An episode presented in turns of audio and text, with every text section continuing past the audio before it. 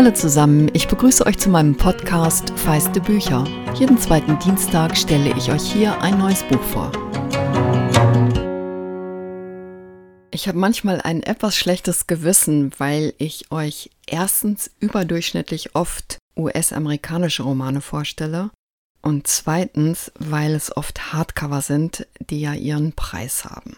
Und auch wenn schon ein fantastisches irisches Buch und ein wunderbares Spanisches auf meinem Podcaststapel auf euch warten, geht es heute dennoch nochmal in die USA. Und zwar nach Los Angeles und Virginia, also an die West- und an die Ostküste, denn dort hat die fabelhafte Anne Patchett eine Familiengeschichte angesiedelt, die in den 60er Jahren beginnt und fast ein halbes Jahrhundert umspannt. Das Buch ist bereits 2017 bei uns erschienen und ich habe mit mir gerungen, ob ich euch heute nicht lieber Patchetts neuen Roman Das Holländerhaus vorstellen soll, mit dem sie in diesem Jahr Finalistin für den Pulitzerpreis war und das ich wirklich gern gelesen habe. Aber ich habe mich dann trotzdem für die Taufe entschieden, weil sie mich damit einfach noch mehr begeistert hat und weil es im Juni spielt und weil das Ganze mit einer Flasche Gin beginnt. Und dann kommt auch noch hinzu, dass die Urlaubszeit genau richtig für dieses Buch ist, weil ich euch empfehlen würde, die knapp 400 Seiten nicht auf ein paar Seiten am Abend zu verteilen, hier mal 10, da mal 15, sondern es nach Möglichkeit hintereinander wegzulesen.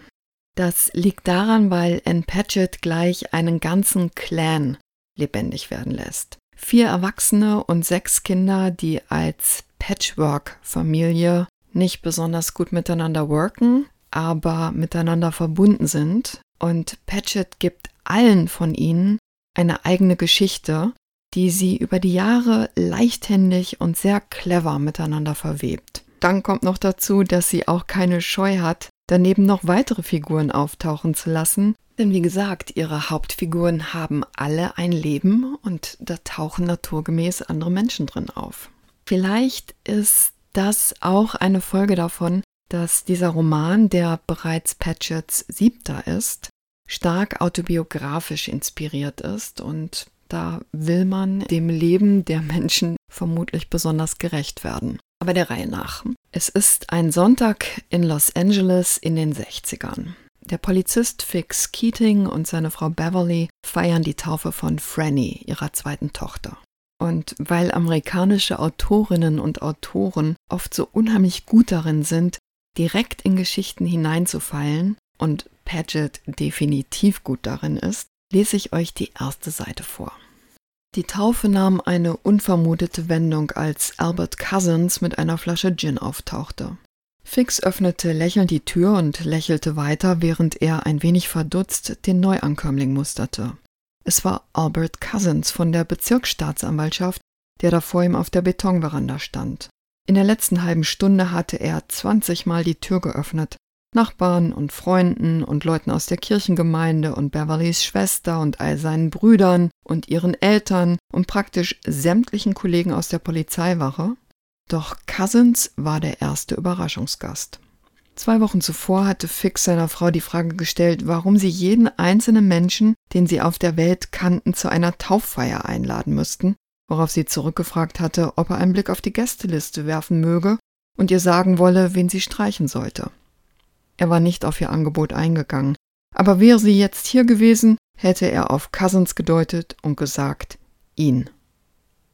Und das liegt überhaupt nicht daran, dass Fix Cousins per se nicht leiden kann, sondern es liegt einfach daran, weil er den kaum kennt. Und das wird dann gleich wunderbar deutlich, wenn Fix Cousins die Hand gibt und ihn Al nennt und sich dabei fragt, ob Albert Cousins überhaupt Al genannt wird. Wird er nämlich nicht. Cousins wird von denen, die ihn kennen, Bird gerufen. Das ist so kurz und knapp und erzählt doch gleich so viel.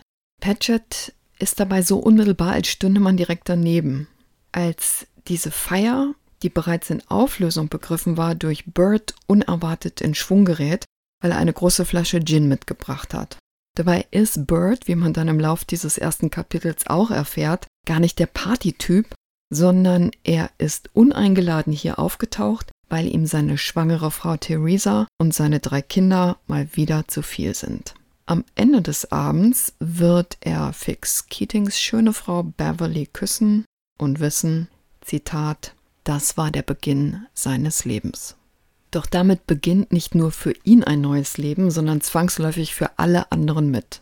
Bert und Beverly heiraten und ziehen mit Beverlys Tochtern an die Ostküste und fortan werden die sechs Kinder im Sommer zwischen Küsten und Eltern pendeln.